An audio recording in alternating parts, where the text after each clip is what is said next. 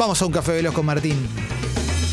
Vamos, Clemen querido, la, si querés la, negativa de cada día, arrancamos simplemente por casos de COVID que se van sumando en planteles del fútbol argentino y actualizamos hace un rato Agustín Ursi, el volante ofensivo de Banfield y la selección juvenil eh, con, con COVID.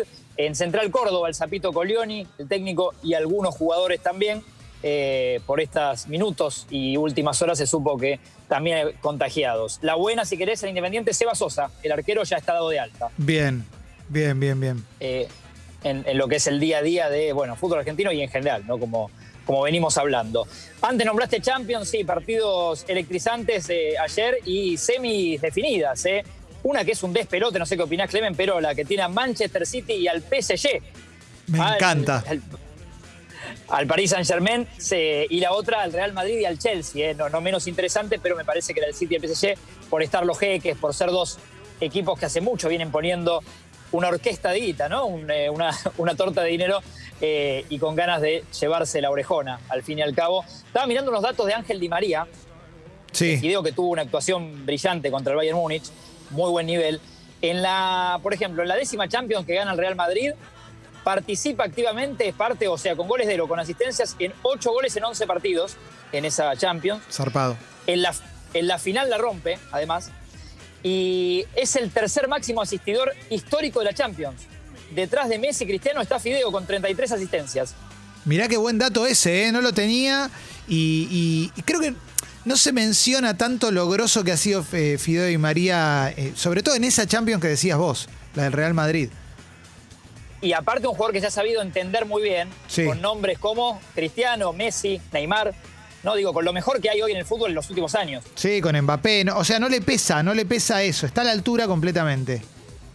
Completamente, por eso digo la, el asterisco para Fideo, eh, que, que, y, y, bueno, y veremos si una vuelta a la selección o, o cómo lo considere Scaloni, pero la verdad que a nivel europeo está siendo de lo mejor del momento. Totalmente. Otra vez. Totalmente. Eh, el Manchester City con Guardiola, octava vez que Guardiola, que un equipo de Pep eh, alcanza semifinales. Con esto iguala un récord de Mourinho. Eh, Guardiola en, en, Barcelona, en Bayern, Sí. en el City. Quiebra la barrera esa del maleficio que el, el City los últimos tres veces había, se había mancado en cuartos de final. Y, y ahora pudo avanzar. Al ganarle al Dortmund, pudo avanzar. Por eso decíamos que las llaves están definidas. La final es en Estambul, Clemen. Sí. El sábado, el sábado 29 de mayo. En, en el estadio en Estambul. Y Bien. las llaves que serán eh, por fines de abril y principios de mayo. Ambas dos idas y vueltas de semis. Bien, bien, bien. Tengo ganas de verlo. ¿eh? Para mí es el mejor torneo que hay. Sí, sí, sí, está electrizante la, la Champions eh, y, y muy linda. Eh, después la de una noticia que me, me pareció interesante del fútbol femenino, la justicia de Estados Unidos aprobó un reclamo que es de la selección femenina, sí, la que lidera siempre Megan Rapinoe, que siempre Sí. está eh, hablando y, y apoyando causas y demás, para equiparar las condiciones de trabajo a las del equipo masculino. Acá hablamos de vuelos, de centro de entrenamiento, de Sí. hoteles, Bien. eh, un, mon- un montón de cosas. Eso, eso ya ha estado el visto bueno. Lo que quedaría en el debe, digamos, el, el debe y el haber, van a insistir por la igualdad salarial. Recordemos que justo en el fútbol de Estados Unidos, la selección de Estados Unidos femenina eh, genera más que la masculina. Sí, sí, y, y- y está ganando más la masculina. O sea, el 10 de la selección masculina de fútbol hombre gana más que el de las mujeres. Hoy por hoy sí. Claro. Ah, y si, si encima genera más plata la, la de las mujeres es, es inentendible. Por eso, genera más y mejores resultados ya hace un tiempo largo la selección femenina Sí. de Estados Unidos, última, la, la campeona del mundo en Francia 2019. Por eso el reclamo, bueno, eh, le compensaron este primer reclamo que es el de lo- las condiciones de trabajo, igualdad con, con la selección masculina. Bien. Ahora irán por el, el salarial. Bien. Eh, hablaba de defensa y justicia y, y sí, el equipo de Varela que hace un tiempo que ya es noticia porque realmente con bajos presupuestos, con jugadores prestados o que vienen por ahí de ser rebotados en clubes más grandes, eh, siempre es el caso de defensa que te le abre las puertas al, y, y le da cariño ¿no? o cobijo a jugadores que, que no tienen minutos en sus clubes.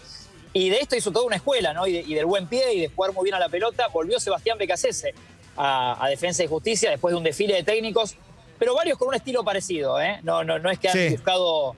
es- eso le doy, digamos, la, el- la derecha, o hay que darle un reconocimiento a la dirigencia de, de Defensa y Justicia, que de la línea de Hernán Crespo y campeón con la Copa Sudamericana, ahora volvió a buscar a Becasese, que son ideas un poco parecidas, digamos, de, de- de fútbol, del buen trato de pelota, ofensivo. Eh, y con esto ayer le ganó al Palmeiras, al último campeón de la Copa Libertadores, un campeón medio opaco, pero la ganó. Sí, sí. había, había, eliminado a River y, ganó la Copa Libertadores con el técnico, recordá, diciendo que Gallardo era mejor que él. Sí, hablándole a un centímetro de la cara, ¿no? Sin protocolo, diciendo sos un ídolo, sos un ídolo. Sí. Ayer eh, le ganó 2 a 1 a Palmeiras, después fueron a los penales porque había perdido 2 a 1 la ida en Varela. Esto fue en Brasilia por las medidas que contamos del COVID en San Pablo, básicamente, y esto que decías de Bolsonaro y demás. Se tuvieron que mudar a Brasilia eh, varios partidos, como el de Santos y San Lorenzo de la otra noche y el de ayer de Defensa y Palmeiras. Eh, con un penal por VAR también en el suplementario, eh, que, que, ataja a Ezequiel Unzain.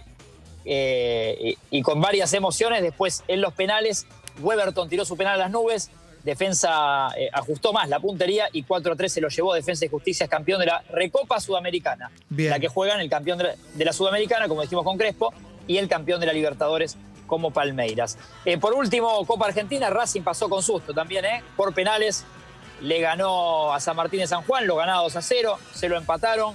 No juega bien el equipo de Pizzi, esto también, esto lo digo yo, digo, hay que decirlo, pero eh, sorteó y, pasó a octavos en la Copa Argentina.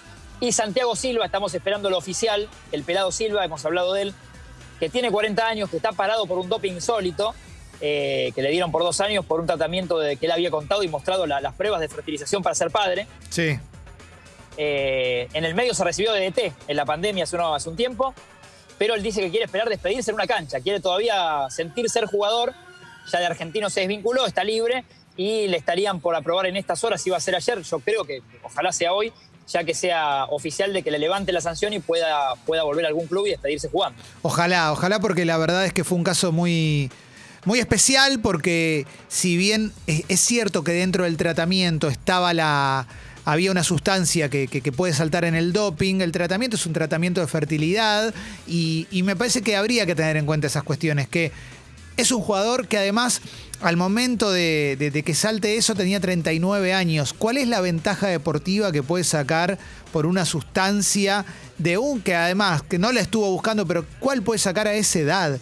No, no es el cuerpo de alguien de 20 años, ¿viste? Me parece que hay ciertas excepciones que hay que tener, sobre todo también entendiendo que hay una vida por afuera de la cancha, ¿eh? hay una vida por afuera de la cancha y y si tiene el deseo de ser padre y su con su esposa y, les está costando, con todo lo que eso conlleva, el tratamiento, me parece que dejarlo afuera por dos años es una, una, una grasada inentendible.